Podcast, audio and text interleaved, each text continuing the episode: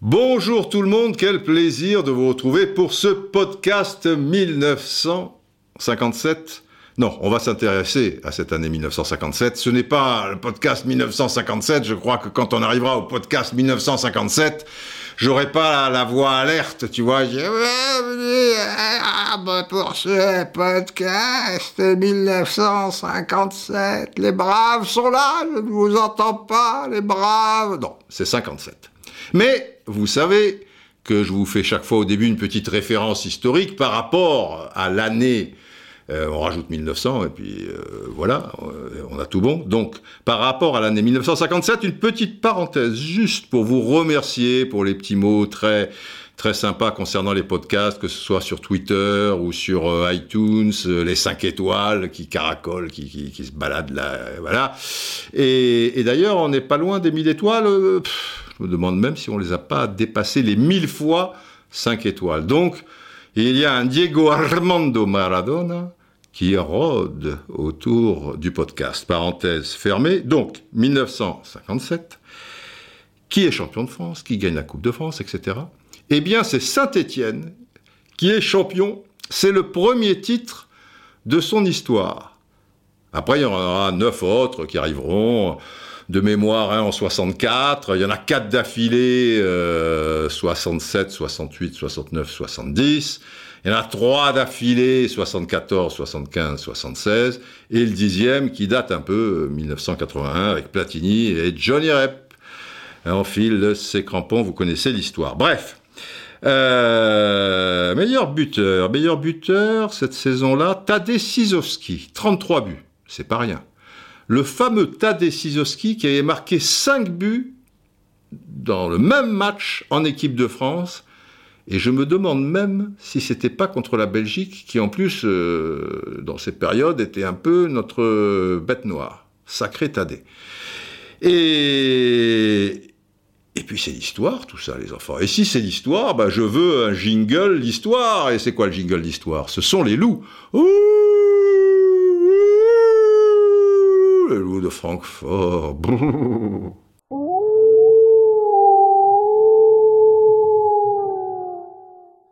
Alors du coup, je me suis un peu pris au, jeu, et cette partie historique sera peut-être un peu plus longue que, d'habitude. Euh, il y avait 18 clubs pour cette saison 56-57. Euh, euh, et j'ai constaté, l'air de rien, les vieux héros ne meurent jamais, que 12 de ces 18 clubs sont encore en Ligue 1. Un seul est mort. Ah, il y a des héros qui meurent aussi. Le Racing Club de Paris. Et les autres, ils sont en, Ligue 2, sauf pour Sedan qui est un peu, euh, voilà, un petit peu plus bas. Mais euh, voilà, c'est marrant, quoi. Ça, ça, ça résiste tout ça. Prouve que tu existes. Résiste. Alors, je vous les donne. Il y avait cette année-là le SCO d'Angers, première division donc. Le RC Lens, Ligue 2 maintenant. Olympique Lyonnais, première division. Olympique de Marseille, FC Metz, première division. AS Monaco, première division. Nancy, actuellement deuxième division. OGC Nice, première division. Nîmes Olympique, première division. Racing Club de Paris, mort et enterré. Stade de Reims, première division. Le stade Rennais UC. Bon, des fois les appellations changent, enfin on va pas chipoter, c'est le stade Rennais, première division. L'AS Saint-Étienne, et pour cause ils sont champions, je viens de vous le dire, première division. UA Sedan-Torcy. Alors eux, ils sont un peu dans les bas-fonds du Bronx, euh, au niveau euh, division, je sais plus trop laquelle, mais bon, ça s'est mal passé. Mais ils existent toujours à Sedan, on joue au foot. Sochaux, deuxième division. RC Strasbourg, première division. Toulouse FC, le TFC donc, première division. Et l'US Valenciennes en Ligue 2.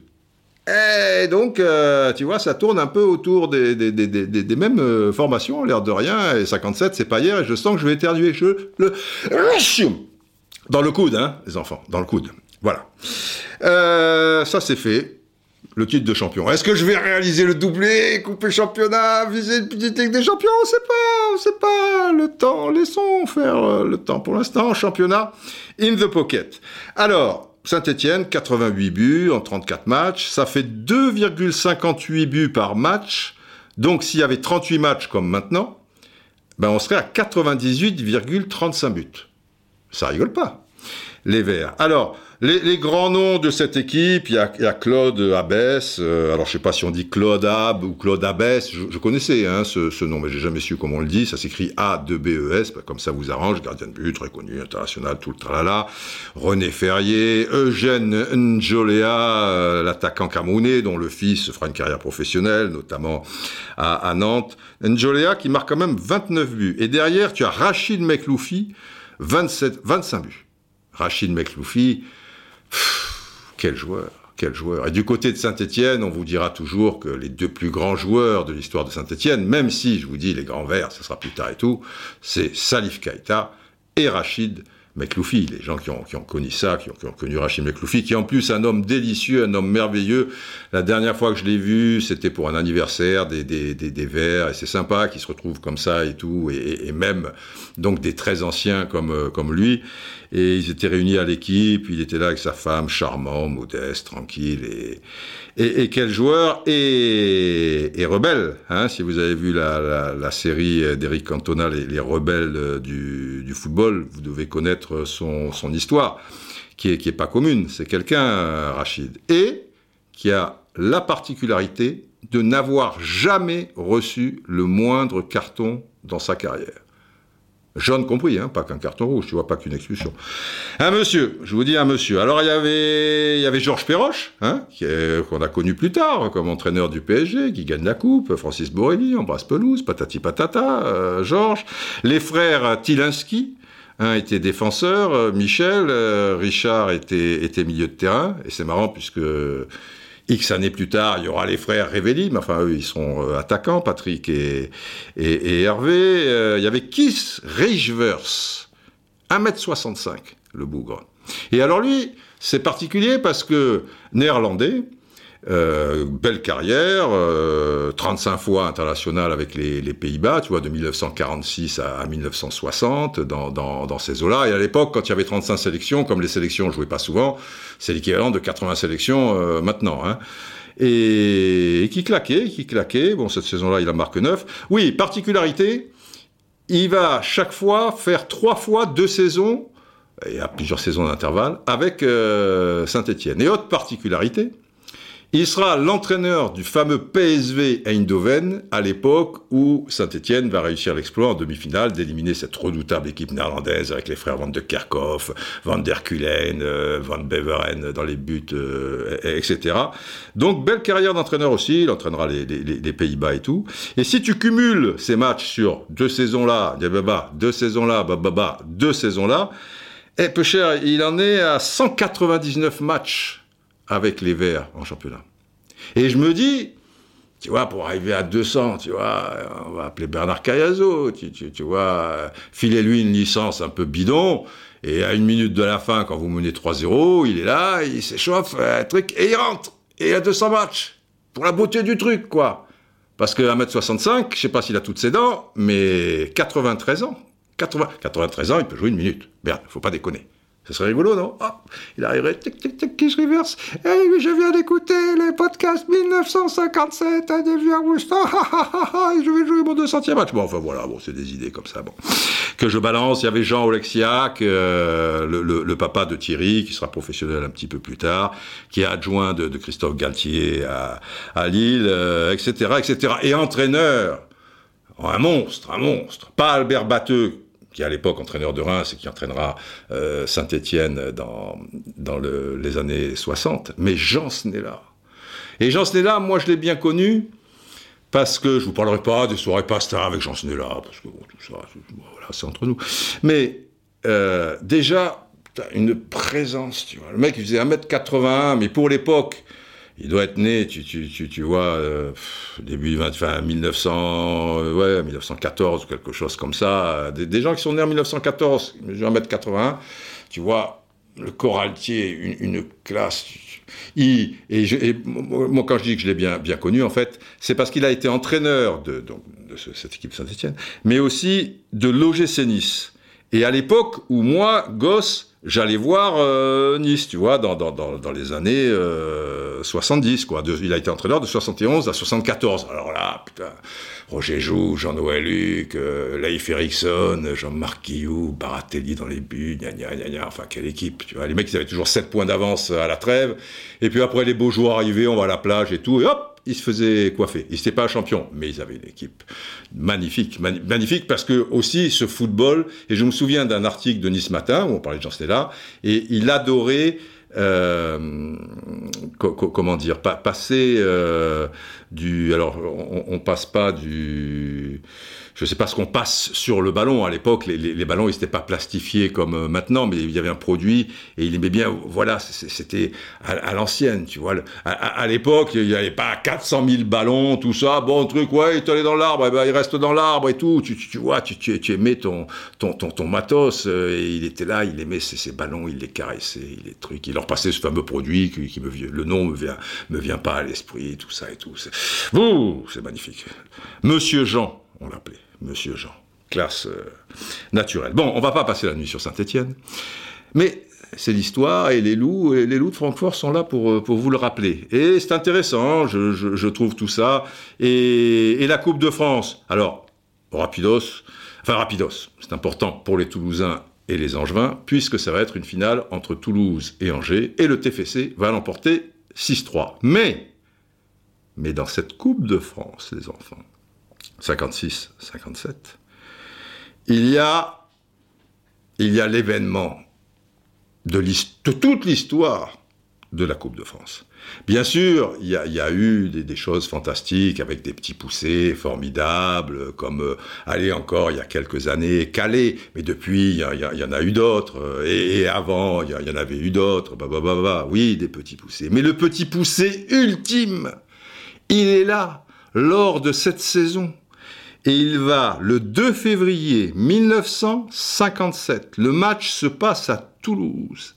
C'est l'équipe algéroise d'Elbiar. Le, le club euh, d'Elbiar, qui, est- composé de, pieds noirs et, de nord euh. C'est niveau division d'honneur. Et tirage au sort, tirage au sort.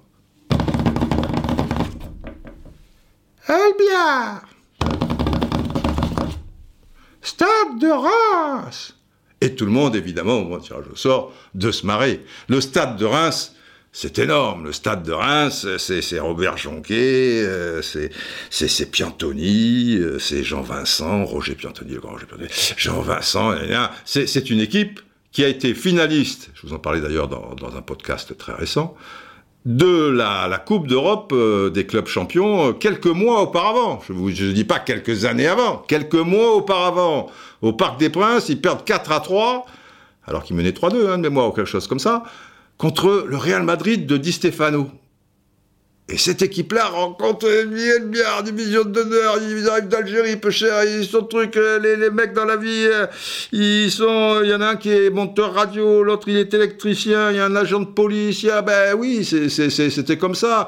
Euh, l'en- L'entraîneur, qui est un entraîneur-joueur, est fou du, stade de Reims, parce que tout le monde adore à l'époque, évidemment, le, le stade de Reims et tout, et, et d'ailleurs, il, il, il- dira à Albert Batteux, juste avant la rencontre, avec qui il discutera pour essayer d'apprendre des choses. Et Albert Batteux, c'était un monsieur aussi, tu vois, comme Jean Stella, ça, c'est des messieurs. Il le dira après, euh, donc cet entraîneur, c'est- une rencontre formidable, fantastique et tout. À un moment, je lui ai glissé. Bon, quand vous aurez X buts d'écart, si, vous pouviez ne pas trop nous humilier, bon, tout en jouant le jeu aussi, parce que si on joue pas le jeu, c'est humiliant aussi, mes trucs et tout, patati patata. Putain. Elbiard, les enfants. Le Sporting Club Union d'Elbiard élimine le Grand Reims. 2 à 0. Extraordinaire. Hein? Pour ça que 1957, c'est pas rien, c'est pas rien. Oui, bon, bon, bon, ça va, j'ai fait un peu plus long l'intro que d'habitude, mais je sais pas, si vous aimez le, foot, euh, et puis je me suis fait piéger, comme je vous l'ai dit, je me suis fait prendre à mon propre jeu, quoi, je voulais être précis, alors j'ai fait quelques petites recherches ici et là, évidemment, Elbiard, euh, je savais, évidemment, euh, Saint-Etienne champion, je savais évidemment Tadej mais est-ce que je vous aurais dit le nom de but exact, et peut-être que je pensais qu'il était meilleur buteur l'année d'avant, l'année d'après, ou truc et tout, faut être précis, faut être précis, alors j'ai un petit peu fouillé. Et puis, et puis voilà. Donc ça, ça, prend une petite partie de, de, de, de ce podcast, de, fil en aiguille. D'ailleurs, je constate qu'en cette pénurie de football, beaucoup d'entre vous, et en particulier des braves, vous n'êtes pas braves par hasard, comblent euh, ce manque euh, par des, extraits de matchs euh, sur, euh, sur Google ou, à la télé en visionnant d'anciens matchs, etc. Il y en a encore un qui m'a écrit par rapport à la Coupe de France 1982, patati, patata, via Twitter, là, là. Bon, revenons à ce titre de ce podcast 57. C'est pas le titre de champion de, de Saint-Étienne. Le titre est donc le suivant, le jour d'après. Parce que je pensais, le, jour d'après, là, on est bloqué, la vie s'arrête, et, le jour d'après la fin de, cette pandémie, qu'est-ce qui se passe? Alors, au passage, j'ai découvert qu'il y avait un film datant de 1900, 2004, 2004, pardon, de mémoire, hein, deux fois le chiffre, enfin on s'en fout que ce soit 2006 ou 2002, mais bon, de mémoire, 2004, qui s'appelait Le jour d'après. Je ne savais pas. Et donc je me suis penché un peu euh, sur les, synopsis, euh, le synopsis, mais certains euh, articles ici et là concernant ce, film. Alors, en gros, je vous explique, parce que j'ai pas vu le film, je savais même pas qu'il existait, et je l'ai pas vu depuis. Alors, le, climatologue Jacques Hall avait prévu, prévu euh, prédit euh, l'arrivée d'un autre âge de glace, mais il n'avait pas pensé que ça se produirait, euh, tu, vois, enfin qu'il le vivrait, quoi, de son vivant. Alors, il y a un changement climatique d'une violence à l'échelle mondiale et, bon, des, ravages terribles, inondations, grêle, tornades, patati, patata. C'est un film autour de, New York, il y a un dérèglement en gros majeur du, du, climat. Et, puis après, il y a, hum, une intrigue enfin, autour de, ce film. Mais dans, dans, tous les synopsis concernant cette œuvre de Roland Emmerich, euh, il y avait un Emmerich qui était fort euh, côté gauche euh, en Allemagne, mort, ça, on va pas revenir avec les loups.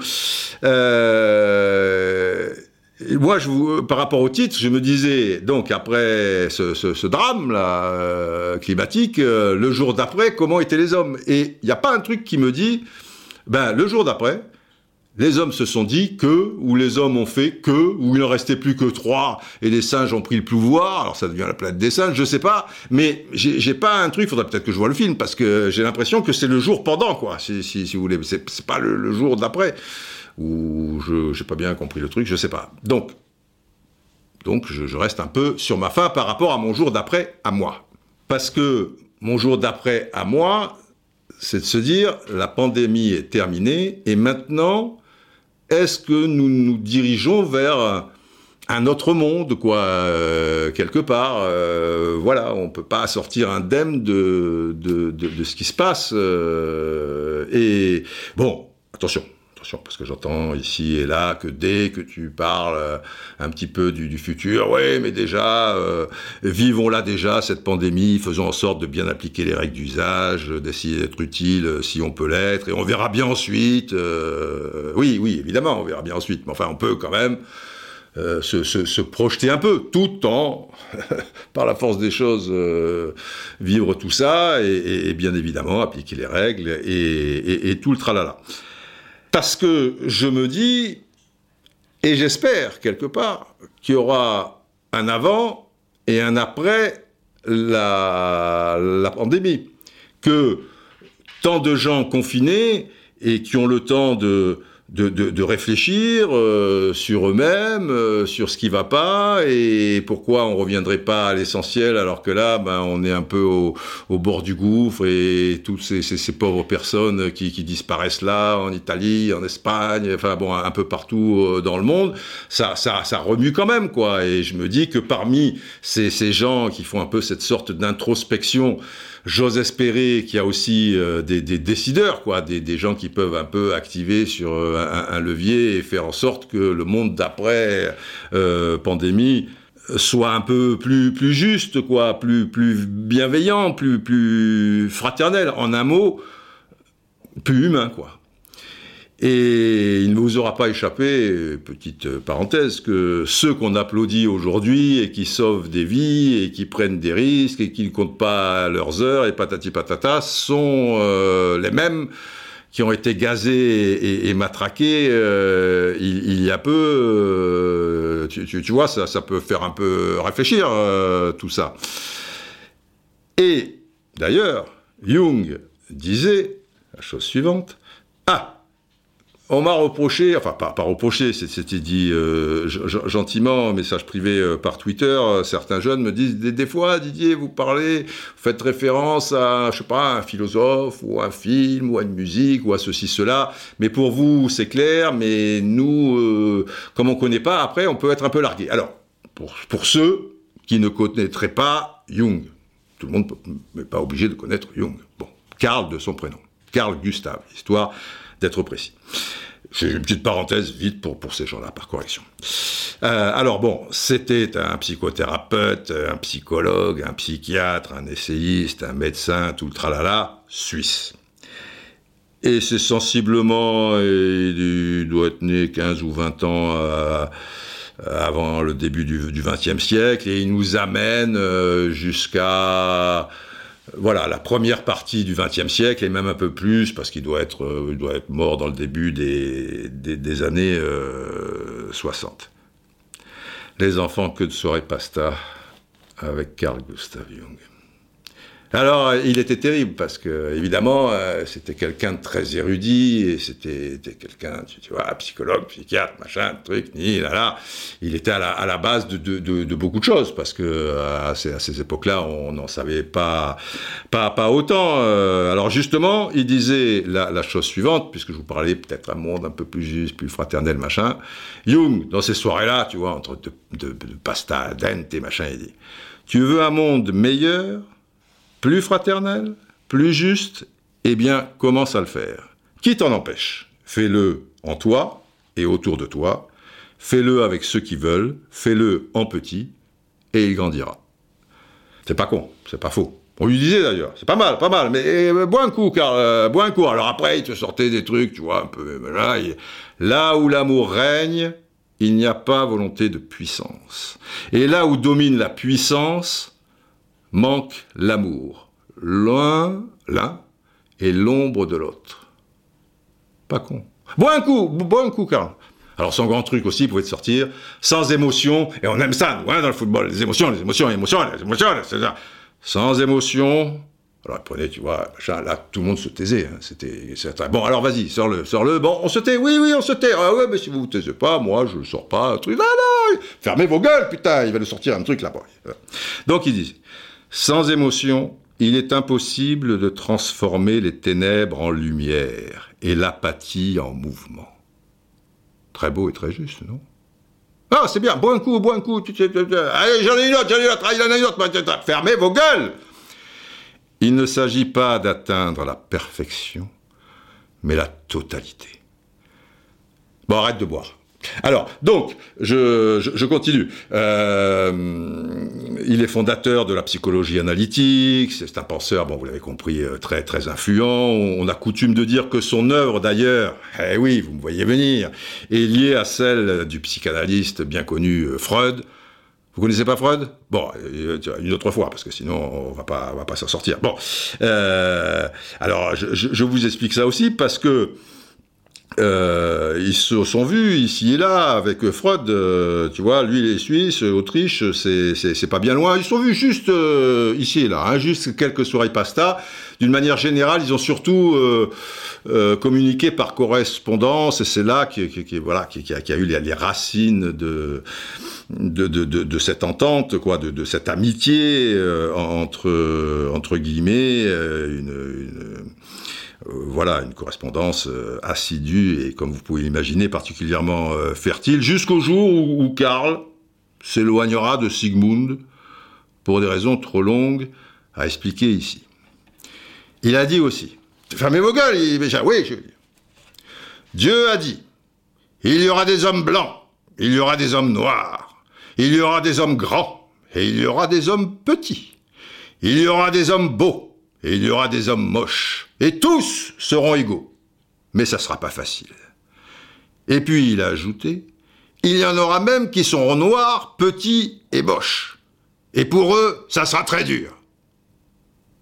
Il a dit ça, Jung mais non, c'est Coluche qui a dit ça, mais voilà, on mélange tout, euh, Jung, Coluche, tout ça, ça va, je rigole, les soirées pasta avec Coluche et tout. C'est différent, voilà, c'est des trucs, euh, c'est différent, machin, truc. Non, non, Jung a pas, mais, mais bon, enfin, bref, euh, on, on, va pas s'éterniser, vous avez compris, vous voyez, vous, voyez le, le, bonhomme, quand même, hein, et, j'en étais où, moi, alors, Ah oui, Jung disait, alors écoutez bien, et d'ailleurs, je, veux, euh, je veux un jingle, je, veux une sirène. Euh, écoutez bien. Qu'est-ce qu'il disait Jung? Jung disait.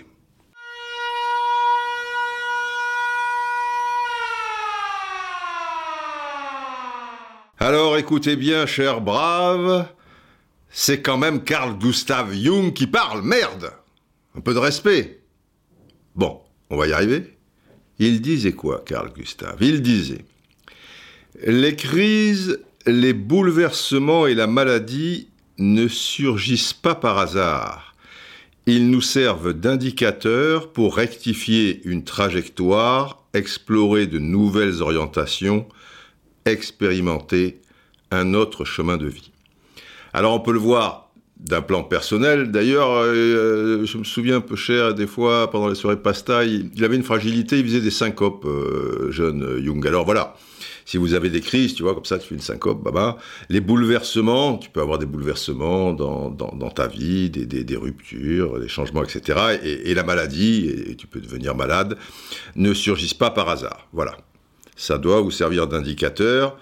Et après, bien réfléchir et vous dire, tiens, il faudrait que je change ça, ci et ça, parce que là, ça me rendra, ça me rendra mieux. Ça, ça peut vous aider à ça. Après, on peut le voir et ici, on le voit d'une manière plus générale. Et quand il l'a dit, c'était sans doute d'une manière générale. Les crises, voilà, des, crises, qu'elles soient euh, économiques, comme la, euh, crise de 29, etc. Euh, les bouleversements, alors tu vois que ça peut, ça peut être des bouleversements climatiques, on va dire, c'est un peu d'actualité. Et la maladie, alors la maladie, on est plein, plein, plein dedans hein, avec le, le, coronavirus, ne surgissent pas par hasard. Alors est-ce que tout ce tralala qui arrive, cette pandémie, est-ce que c'est le hasard, tu vois, ça nous vient de Chine, un truc, boum boum, euh, ou est-ce que ça nous pendait au nez Et si c'était pas ça, c'était autre chose qui, allait arriver. Et fort de, de, cette catastrophe, eh bien, se dire, justement, tout ça, c'est pas le hasard, c'est donc un indicateur qui doit nous nous pousser à rectifier une trajectoire, à explorer de nouvelles orientations et donc à expérimenter un autre chemin de vie. On le souhaite. On le souhaite que nos responsables, qui, soient dans notre pays ou, dans d'autres, euh, auront euh, cette réflexion et, cette citation de, Jung euh, à l'esprit. Alors moi je prononce Jung, chaque fois que je l'ai vu, Madame Jung, bonjour, Monsieur Jung, euh, son papa qui était déjà un grand docteur, machin, vous allez bien, machin, Karl est là dans sa chambre, euh, il joue au petit train électrique, d'accord, je peux aller le voir, machin. Bon, j'appelais Jung, mais ça s'écrit J-U-N-G. Alors vous pouvez l'appeler Jung, hein, moi je ne vois pas d'inconvénient. Alors cela étant dit, puisque nous, le jour d'après, on parle de football. Alors au niveau foot, on pourrait changer quoi? Tu, vois, le jour d'après. Perso, je suis un peu effaré que si un tiers de saison, ou même on va parler d'un quart de saison, on était vraiment dans le dernier quart de, la saison sensiblement, il restait dix journées de championnat, c'était la dernière ligne droite des, des, Coupes d'Europe. Je, mets l'euro de, de, côté. Hein. Donc, si ce quart de saison manqué que tu vas essayer de rattraper, vaille vaille, les calendriers, machin, ça change chaque semaine, ils nous pondent un autre truc, et puis après ce sera jusqu'à fin août, et puis après il faut arrêter là, et puis il faut reprendre là, etc. Comme j'en ai pondu un qui, l'air de rien, je fais une parenthèse, me paraît, au rythme où vont les choses, de plus en plus juste. Le meilleur, c'est celui où on oublie les playoffs, si vous avez un petit peu de mémoire et si vous avez été attentif sur ce podcast, je pense que c'était le 54 ou le 53, peut-être sans doute le 54, et on mettait quand même l'euro, comme je l'explique dans une vidéo sur euh, le site euh, Roustan TV, mais si vous regardez pas la vidéo, qu'est-ce que vous voulez? On peut pas s'en sortir, les enfants. Et, et, avec cet euro en 2021, comme l'UFA le, le, souhaite, et, et, aussi la Copa América et tout le tralala, ça nous faisait gagner un mois puisque moi, dans ma première version, j'ai arrêté le 10 novembre pour que l'euro soit du 20 novembre au, 20 décembre 2020. Donc là, et moi j'ai démarré début août. Donc là, même dans le pire des cas, tu, tu démarrais euh, donc euh, même le, le, 10 septembre et tu pouvais terminer toute la saison, tous les trucs et tout. Et la deuxième partie de saison, vous savez que là c'était différent parce que c'était un championnat sur 19 journées et tu pouvais donc récupérer déjà les fameux premiers droits télé qu'on te doit et c'est tout un tralala. Mais je vais pas rentrer dans les détails. Mais, mais, mais peu importe. Mais si finalement on arrive à tout faire, à tout mettre euh, en, en deux mois et que contrairement à ce que j'entends dire euh, ici et là par les spécialistes qui, qui, eux, laissent entendre que ça va encore un peu durer, cette histoire. Et le confinement, il va se faire étape par étape. Et suivant les pays, et là, évidemment, je pense euh, aux, Coupes d'Europe, euh, on n'est pas au, même niveau. Mais, mais, mais passons. Quoi qu'il en soit, ce qui, ce qui m'effare, donc, c'est que pour un quart de saison, à supposer que tu le rattrapes pas, ben ça semble mettre en péril tout, euh, le monde du, football et plus précisément euh, beaucoup de, clubs. Euh, on laisse entendre que là, il y en a 5-6 déjà en Ligue 1 qui sont pas au bord de la banqueroute, mais enfin c'est très très chaud et on appelle donc à des retenues de salaire ici et là, ce qu'on peut concevoir, surtout que les retenues en question en fait, elle serait provisoire. Et si j'ai bien compris, euh, en 2021, progressivement, on, rembourse les joueurs. Et les, joueurs, euh, euh, je, pense, sont conscients aussi de, la situation. Ils sont loin d'être individualistes, comme on peut le supposer parfois. On le voit à travers beaucoup d'actions ou, leurs commentaires en, en général. Mais enfin, quand tu penses et tu réalises tout l'argent qu'il y a désormais dans, le football. Je parle en particulier au niveau des cinq championnats euh, majeurs, hein. c'est-à-dire euh, la France, l'Italie, l'Espagne, l'Allemagne et, et, et l'Angleterre, parce que dans les autres parties tu vois, du monde, c'est un peu compliqué financièrement. Enfin, ils n'ont pas les, mêmes droits télé, euh, le, même pouvoir d'achat pour les clients par rapport au merchandising, euh, au prix des places, euh, etc. Donc, et les clubs qui sont les plus menacés, finalement, ce sont ces clubs qui évoluent dans, dans, dans ces championnats, là où, où il y a le plus d'argent. Il n'y a jamais eu autant d'argent dans le football et il n'y a jamais eu de, de, autant, même si ça va peut-être un peu mieux, peut-être avec le fair play financier, la, DNCG qui, qui, veille euh, en France, mais chaque fois c'est sur la corde raide, quoi. Tu, tu, tu vois, il y a tes clubs qui te disent euh, si on joue pas la Ligue des Champions euh, l'année prochaine, putain, c'est catastrophique, c'est patati patata, et tu pas obligé de, de, la jouer chaque année. Si on descend en Ligue 2, po, po, po, alors on s'en remettra pas parce que patati patata. Alors qu'il y a beaucoup d'argent. Après, c'est géré d'une manière, mais parce que c'est la course à l'armement, les salaires, les, trucs. Euh, enfin, plus il y a d'argent, plus il y a de problèmes. Mais ça, c'est. Il en faut un minimum, mais des fois, trop, euh, c'est pas une, euh, une affaire. Mais enfin, il y a beaucoup d'argent maintenant. Et à ce sujet, je vais vous donner une petite anecdote. Qui dit anecdote dit gong. Et pour l'avoir vécu, pas directement, mais j'étais au service des sports de, TF1 à, l'époque et, les gens riaient avec ça. Ils riaient avec quoi? Les accords pour Téléfoot, émission que vous connaissez bien évidemment, en tant qu'aficionado de, football, ont été conclus vers novembre, décembre 1976. Et comme quoi, avec le PDG euh, de, TF1 à l'époque, Jean-Louis Guillot, le chef des sports TF1 à l'époque, euh, M. Georges Deconne, et le président de la Fédé de l'époque, M. Fernand Sastre, et le président de la Ligue de l'époque, M. Jean Sadoul.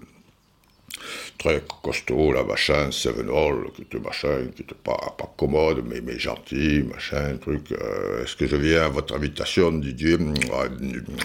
Je, je vais réfléchir. Je vous appelle dans deux heures. Voilà, il parlait un peu comme ça, mais, mais, mais très gentil.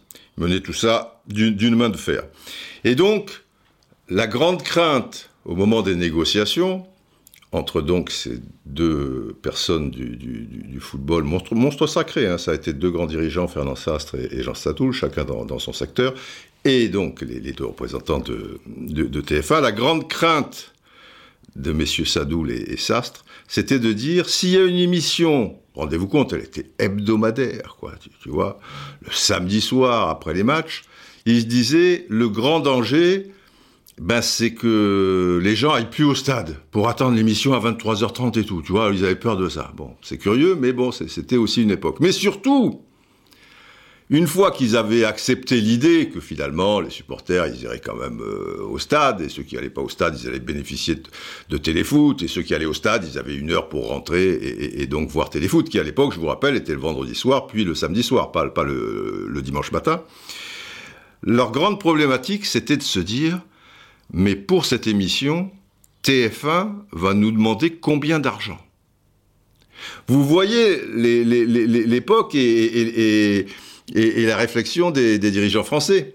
Ils pensaient que cette exposition était donc une heure de publicité pour le football et que ils allaient devoir, s'ils acceptaient, ok, que TF1 la fasse, cette émission, mettre la main à la poche et payer TF1. Donc c'est à mourir de rire. Et tout le monde rigolait avec ça. Et en fait, euh, les, gens de TF1 ont dit euh, euh, ben non, non, non, vous affolez pas avec ça, surtout que, allez, pour marquer le coup, c'est nous qui allons vous donner un petit peu d'argent. Alors, j'ai plus la somme en tête, mais elle était sans doute ridicule, tu vois, c'était peut-être 25 briques ou je sais pas trop quoi pour, pour marquer le coup. Maintenant, les, les, droits de téléfoot, je l'ai pas en tête non plus, mais pour pouvoir euh, voir les droits de téléfoot, euh, est-ce qu'on paie des droits maintenant pour téléfoot d'ailleurs? Je pense pas. Ça a changé ça puisqu'ils n'ont plus accès à la Ligue 1 et qu'ils doivent payer des images de Ligue 1. Donc pourquoi payer des droits au football français? Peut-être qu'ils ne le paient pas. Mais à l'époque où ils avaient encore les, droits, je pense que c'était, je euh, je sais pas moi, l'équivalent de 10 millions d'euros ou quelque chose comme ça. Et c'est drôle, non? Je veux dire, à l'époque, les, mecs du foot pensaient que c'est eux qui devaient payer la télé. Tu vois, c'est comme, euh, je sais pas moi, tu, vas diffuser un match de l'équipe de France, tu vois, tu transposes euh, le truc. À l'époque, tu payais pas à la Fédé pour pouvoir euh, retransmettre un match de l'équipe de France. Et puis après, petit à petit, les, choses ont, ont, changé. Maintenant, un match de l'équipe de France, je sais pas, en droit, même euh, un match de rat, tu vois, comme France-Malte ou France-Andorre, je sais pas, tu dois payer 4 millions d'euros, quoi, ou, un truc dans le genre. À l'époque, c'était gratuit. Bon. Euh, tiens, on a autre anecdote pour vous dire aussi qu'il y avait moins d'argent à l'époque. Un, deuxième gang, please. Un deuxième gang. Voilà, aujourd'hui, tous les stades de Ligue 1 sont pleins, ou presque avec notamment le système des abonnés, euh, etc. Alors plein, euh, tout est relatif, parce qu'on a fait des, des stades, euh, tu, tu, vois, de 40 000, de 60 000 places, où c'est un petit peu exagéré. Alors cela, tu vois, que ce soit Nice, Bordeaux ou, Lyon, ils, ils, sont rarement pleins. Mais les, les affluences sont relativement conséquentes. Pour vous donner une idée, le PSG Aujourd'hui, alors par exemple la saison dernière, puisqu'on ne peut pas parler de, cette saison, la moyenne de, de, l'affluence, donc pour un match au Parc des Princes, était de 47 000 spectateurs. Eh bien, rendez-vous compte qu'à l'époque du titre, du premier titre du PSG, avec une grosse équipe, les Souzic, Fernandez, Rocheteau euh, et, tout le tralala, et le football était déjà très populaire, puisque l'équipe de France était passée par là, les, les, Verts avant, la moyenne était de 24 500 spectateurs seulement. Donc ça veut dire que le stade était à moitié vide, sauf pour euh, quelques affiches, quoi, où il affichait complet ou aux trois quarts plein. Mais ça veut dire que des fois, si tu es complet aux trois quarts plein, eh ben il y a des matchs où il y avait 10 000 pèlerins, quoi. Et aujourd'hui, quoi qu'il arrive, euh, c'est plein ou, presque. Donc tout ça, et le merchandising qui n'existait pas à l'époque, tout ça pour vous dire que entre les budgets d'avant et les budgets d'aujourd'hui, bah, il y, y, a énormément d'argent dans le football. Et là, tu vas perdre un quart de saison et c'est la révolution. Ce que, je, peux comprendre, mais, ça veut dire qu'il y a quelque chose qui tu dépenses trop euh, quelque part, quoi, où c'est géré d'une manière, tu vois, avec le risque. Toujours en plus, pour certains clubs, tu vois, des clubs qui devraient avoir les reins solides, bah, s'ils font une saison sans, Ligue des Champions, c'est l'accident industriel, quoi, tu vois. Bon, enfin bref. Euh, je me suis toujours demandé, du coup, alors le jour d'après, le jour d'après, qu'est-ce qu'il pourrait faire? Le jour d'après, ça, ça, serait bien qu'ils qu qu aient un autre chemin, le, le, le football de, de, de, haut niveau, et surtout que ça rejaillit sur le football d'en bas, sur l'état d'esprit général des joueurs sur le terrain qui, pour un oui, pour un non, font du cinéma, restent par terre, en font des tonnes, par rapport euh, aux, arbitres, où il n'y a vraiment aucun respect, par rapport aux, paroles, justement, des, dirigeants qui, sont là, qui sont plus présents ou plus connus à la limite maintenant que les joueurs, et qui parlent aussi chaque fois sur les arbitres, sur ceci, sur cela. Enfin bon, s'il pouvait y avoir un autre chemin sur l'état d'esprit général, ça serait pas mal. Après, par rapport à, ces histoires économiques, je me suis toujours demandé, enfin toujours, pas à ma naissance, hein, il a fallu un petit peu de temps, mais à un moment, je, me suis dit, mais pourquoi, surtout quand j'ai su que ça existait aux États-Unis, notamment enfin en NBA, pourquoi il n'y avait pas en football, avec l'arrivée massive de l'argent, tu vois, pour qu'il y ait une limite, pourquoi il n'y avait pas une sorte de salary cap, quoi? Notamment euh, dans, des pays où, il y a beaucoup d'argent, et en l'occurrence peut-être les, cinq pays euh, majeurs, économiquement en tout cas, que, que je vous ai cités. Alors, le, le salary cap, c'est quoi? Le salary cap, vous connaissez j'imagine, mais allons un peu dans, dans, les détails. En NBA, ça veut dire que la masse salariale sur une saison des 15 à 16 joueurs, parce que là, il n'y en a pas 25, 26 comme, euh, comme en football, quoi, hein, puisque ça se joue à 5 au départ et, déjà, et, non à 11, même s'il y a beaucoup d'entrées, de sorties, elle va être de temps, sur l'année, et ça peut pas dépasser. Alors on va dire qu'elle est, je sais pas, je dis un chiffre comme ça, c'est peut-être pas le, bon chiffre, mais j'en ai discuté hier soir avec, euh, Jacques Monclar, pour pas trop me, planter sur les explications que je vais vous donner maintenant. Euh, mais sur le chiffre, je ne sais pas. On va dire 100 millions d'euros. Donc ça veut dire qu'en gros, l'équipe de basket X de NBA, elle ne doit pas dépasser 100 millions d'euros. Elle ne doit pas mettre 100 millions d'euros et un dollar. Elle peut mettre un peu moins si elle veut, mais sa masse salariale, machin, prime comprise, voilà, 100 millions d'euros. Ça veut dire que après ces 100 millions d'euros, tu les gères comme tu veux. Ça ne veut pas dire que tu fais 100 millions d'euros divisé par 16 joueurs il est clair que dedans, il va y avoir des joueurs à 3 millions d'euros et des joueurs à 10 millions d'euros, et il y en a peut-être un qui sera à 15 ou, ou, ou 20 millions d'euros. Tant et si bien que je me souviens à l'époque de, Michael Jordan, pour respecter évidemment ce, ce, ce salary cap, eh bien il acceptait, pour faire venir une autre grosse star, pas de son standing, mais enfin qui, a, qui, a, qui est d'un très bon niveau et qui allait sans doute apporter beaucoup à l'équipe et donc à Michael Jordan et aider à gagner des, des titres. Et si tu gagnes des titres, ben Jordan, ben ça sera encore plus haut et ça veut dire que les contrats publicitaires ils sont encore plus hauts parce que les contrats publicitaires, les trucs individuels, ça, ça, ça regarde que, que, que les joueurs, ça, ça regarde pas euh, pour certains en tout cas euh, qui concernent pas l'équipe. Euh, voilà, c'est le joueur.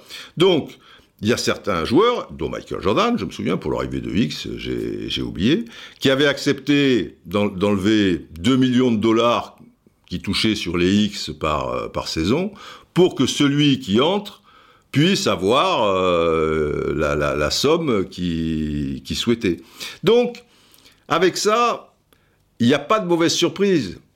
Le, le problème du football et, et du sport, enfin c'est pas un problème, c'est l'essence même du sport, c'est que tu ne sais pas ce qui va se passer dans la saison.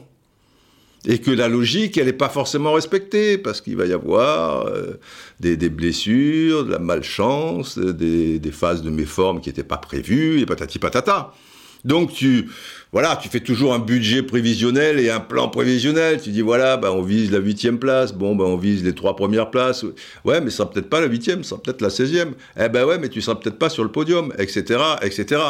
Et l'avantage de ce salary cap, c'est que là, quoi qu'il arrive au niveau des, résultats, tu n'es pas en danger.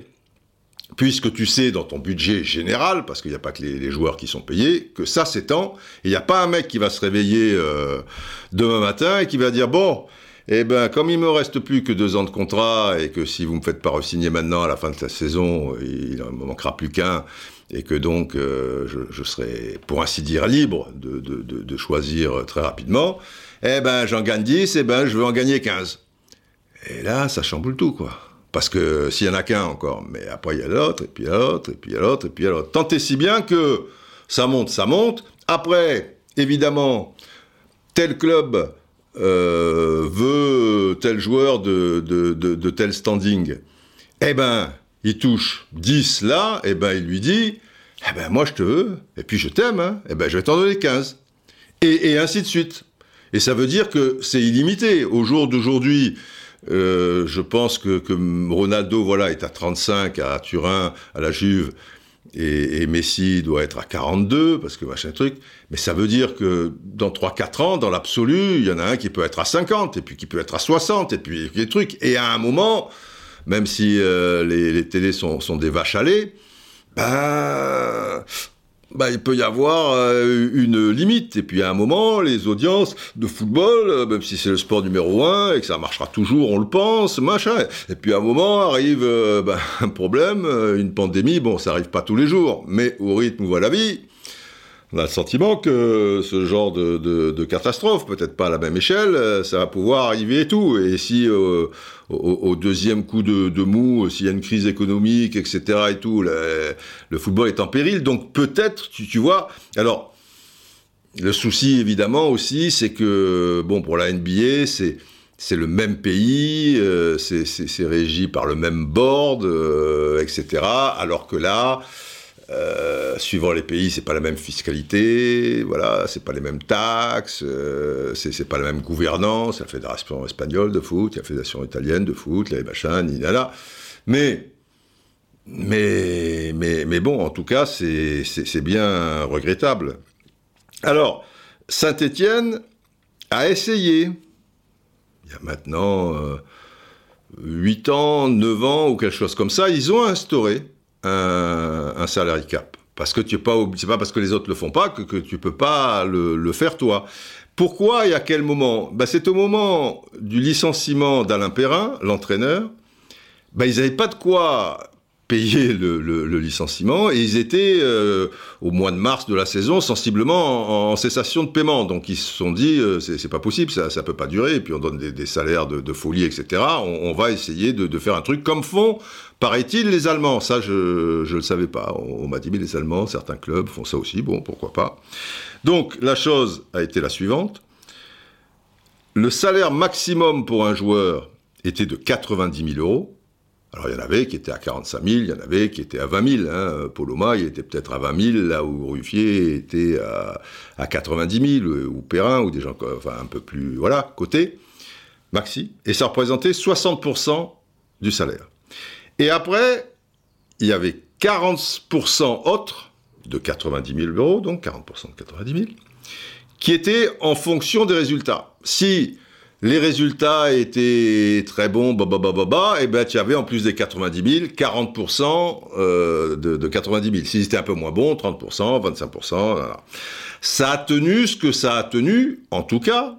Saint-Étienne, qui a été un peu imité par Lorient à ce moment-là, et aussi, euh, je crois, euh, Sochaux, et eh ben, était toujours dans les clous du fair play financier, a eu des bons résultats, etc., etc. Jusqu'à ce que ça pète euh, plus ou moins récemment où ils étaient dans, dans, le trou, parce que la limite du système, si tu es le seul à le faire ou, l'un des seuls, ça veut dire que c'est bien gentil les 40%, mais si les résultats sont pas bons, ben moi je reste à 90 000 euros. Et du coup, des joueurs de l'envergure de, de, Ruffier ou des, ou des bons joueurs qui, qui généralement on leur propose plus euh, ailleurs. Si Saint-Etienne euh, les veut, bah, leur fait le projet, tu vois, les verts, les machins, l'histoire, le chaudron, tu te rends compte, patati patata, oui, mais alors euh, le chiffre Ah bah le chiffre c'est 90 000 euros, et ah oui, mais là-bas on en propose 110, on n'a pas besoin d'en proposer 3 millions. c'est 90 000 par mois. Hein.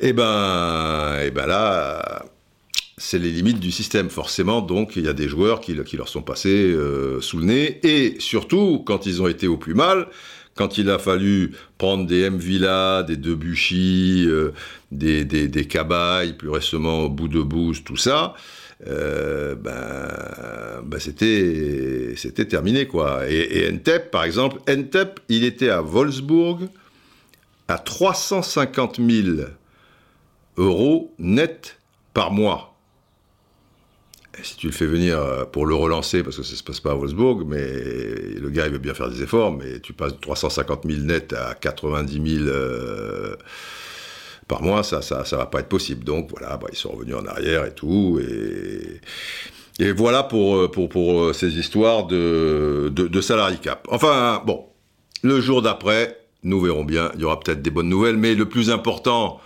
le football, vaille que vaille, euh, c'est quelque chose, mais c'est notre passion, c'est tout ce que vous voulez. Mais, mais la société et, tous les gens qui y vivent, ça me paraît quand même euh, bien plus important. Et espérons que, que s'il y a des, changements euh, et des bouleversements du, bon côté, eh bien, ça soit surtout au sein de, de la société. Et par ricochet, de toute manière, le football euh, en profiterait. Hein, s'il y a un meilleur état d'esprit dans la société, s'il y a plus de fraternité, s'il y, y, a plus de, justesse et une vie euh, plus, plus humaine avec des rapports humains plus sains, etc. Et tout, le football en bénéficiera puisqu'il est, vous le savez, le reflet de la société. On peut toujours rêver, il faut rêver. Comme disait le grand Karl Gustave, une société sans rêve est une société sans avenir. Ah, bon un coup, bon un coup, Gustave. C'est pas mal, c'est pas mal ta formule, euh, ces trucs. Et, c'est vrai qu'en ce moment, euh, il ne faut pas, pas trop rêver. Hein Alors, euh, il va falloir qu'on qu'on se bouge le popotin. Général, général, il nous faut conclure. Ah, Didier, oui. Bon, quand on revient Reviennent les Neptuniens, ça me manque. Bientôt, général, bientôt. C'est la mi-temps, c'est une longue mi-temps, mais en ce moment, il se passe des choses que, que, que voulez Oui, bien sûr, je vous ai compris, Didier. Bon, euh, ce Carl Gustave, hein beaucoup de formules, beaucoup de, de citations, oui, oui. Il faut y croire, il faut toujours y croire. Cet espoir doit rester en nous. Didier, et d'ailleurs, je vais vous offrir l'une de mes formules bien connues. Ah, c'est vrai que vous n'en manquez pas, général. Alors, à ce sujet, une formule. La voici, la voici. La fin de l'espoir est le commencement de la mort.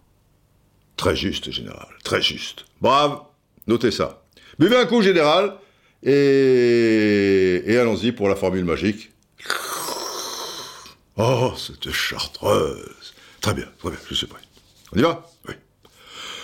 Longue vie au braves voilà les enfants, longue vie à vous, prenez soin euh, de vous, c'est le cas de le dire, on va s'en sortir sans trop de casse, euh, j'espère, et en prenant soin de vous et en respectant toutes les règles d'usage en ce moment, eh bien, c'est une manière de respecter les autres. Allez, plein de courage, rêvons encore, plein d'espoir le jour d'après. Portez-vous bien.